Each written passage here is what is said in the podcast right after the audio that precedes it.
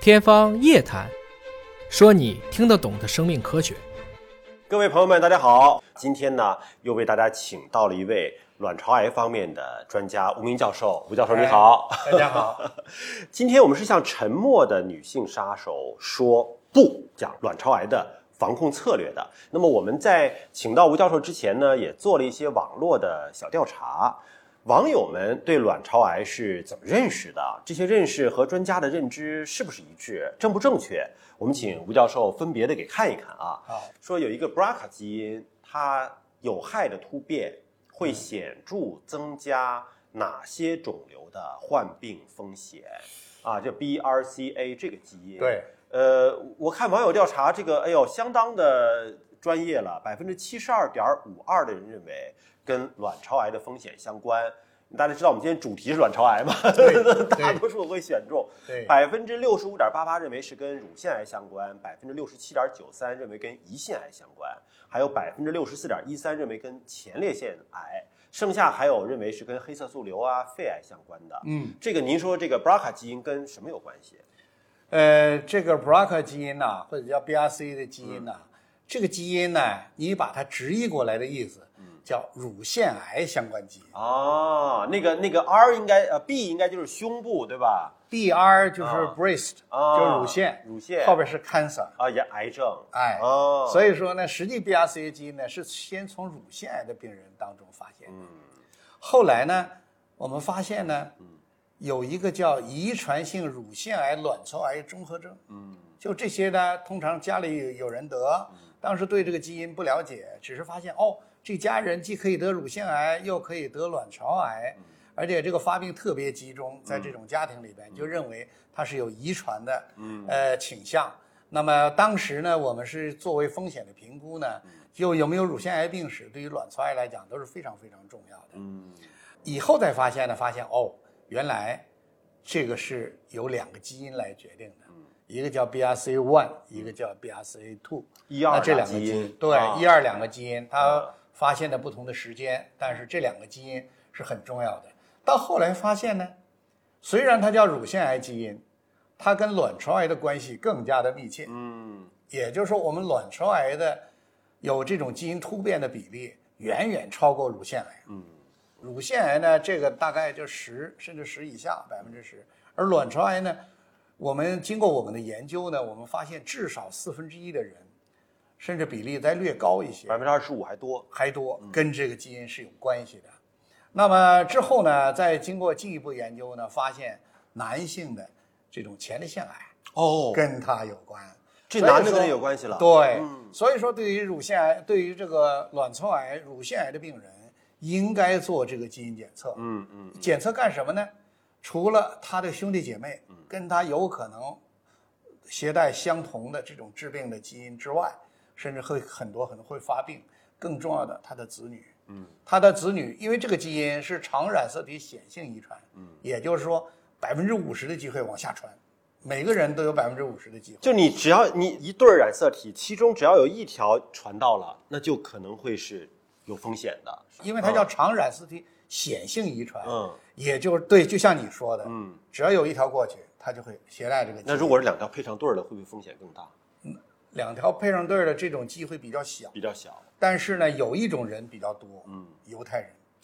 哦，犹太人呢，他就是携带这个基因，这个基因最早在犹太人当中发现。嗯嗯，那么两口子都携带这个基因，他就可能两个基因就就会合配在一上起对。儿了，那种就是这一大堆癌可能都会发生。风险更会大。发生很多很多的风险癌症更大嗯对对，之后呢又发现了什么呃，除了这些黑色素瘤啊，嗯也跟这个有关，啊，黑色素瘤跟这个也有关系、啊，也有关。哦。但是这个比例呢，大概是其他的比例都差不太多的。你想最常见的是卵巢癌，嗯对其次的是乳腺癌，对完了比例再往下呢就是前列腺嗯呃前列腺癌，再往下呢就是这个胰腺癌，跟黑色素瘤实际差不太多的。胰腺癌跟这个基因也有关系，也有关。也就是说，有一些胰腺癌，如果嗯，他发现了这个胰腺癌有 BRCA 基因突变的话，那么他也算得着了，因为我们知道，胰腺癌的治治疗的效果特别不好。对但是如果有这个基因的，那现在我们知道卵巢癌的精准治疗有一个东西叫 PARP 抑制剂，嗯，恰巧可以适合这个。就是有这个基因突变，得癌的风险高，但是对如果真得了，治疗方法也多。也多，哦它至少多了一个精准治疗的方法，就是用 PARP E 抑制剂。像我们卵巢癌的这些人，嗯，如果是他有 BRCA 突变的话，那么我们做完手术，我打完化疗，我们是可以给他用 PARP 抑制剂来维持治疗的。而这些呢现在研究已经证实，这部分人至少有一半的人能活过五年，到五年之后还没有复发，有一半的人。哦所以这个这个预后呢，就明显的比没有这个基因突变的要好很多。还有一个有这个基因突变的人呢，化疗效果好，嗯，耐药的少。打化疗呢，可以打腹腔化疗，还有呢，这些人呢用阿霉素一类的抗生素类的这种抗癌药，它效果是比较好，双刃剑的。所以预后是好的。嗯，反倒是他们预后是好的。还有一个，正是因为这些人他带有家族性，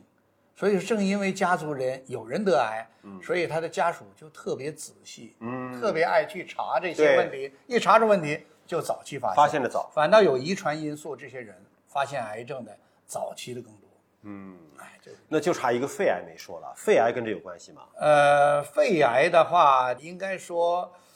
有关系，但是非常少。嗯，非常少。现在就这些呢，基本上是可以发现，主要是前面几个。嗯，这个肺癌这个事情呢，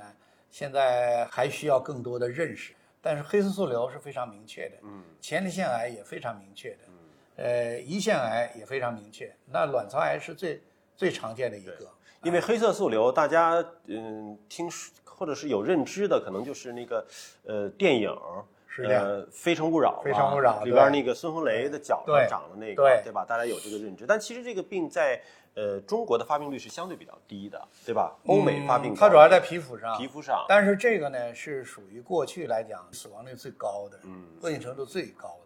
通常得黑色素瘤想活下来嗯是非常困难的一件事儿。但是这些年呢，发现免疫治疗对黑色素瘤就有奇效。哦，很多人呢，就是这个黑色素瘤，比方说好像最有名的人就是卡特了，卡特总统啊，嗯啊，它是脑部吗？他是黑色素瘤，脑里的黑色素瘤因为黑色素瘤可以全身到处转移，哦哪都可以长，甚至皮肤下都可以长，哦各个器官也会长，任何一个地方，而且转移的非常之快。嗯，通常一般的一发现，迅速的就转移。就老但是卡特现在还活着呢，老卡特就是黑色素是瘤吧他就用 PD one，、哦就是现在的 PD one 的治疗，那经常拿它来说事儿。嗯嗯嗯嗯，所以大家不要以为说我们今天讲卵巢癌是不是就只跟女性相关啊？其实男性跟这个也是有关联的，也有关系啊。尤其是像前列腺癌，这个跟这个也是有相关性啊。咱们看看下一个这个网友的调查，说携带了这个 BRCA 基因的胚系突变的卵巢癌患者。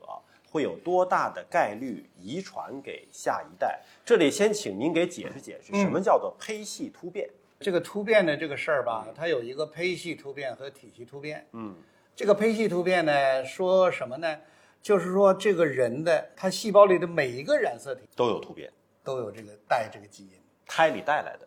对，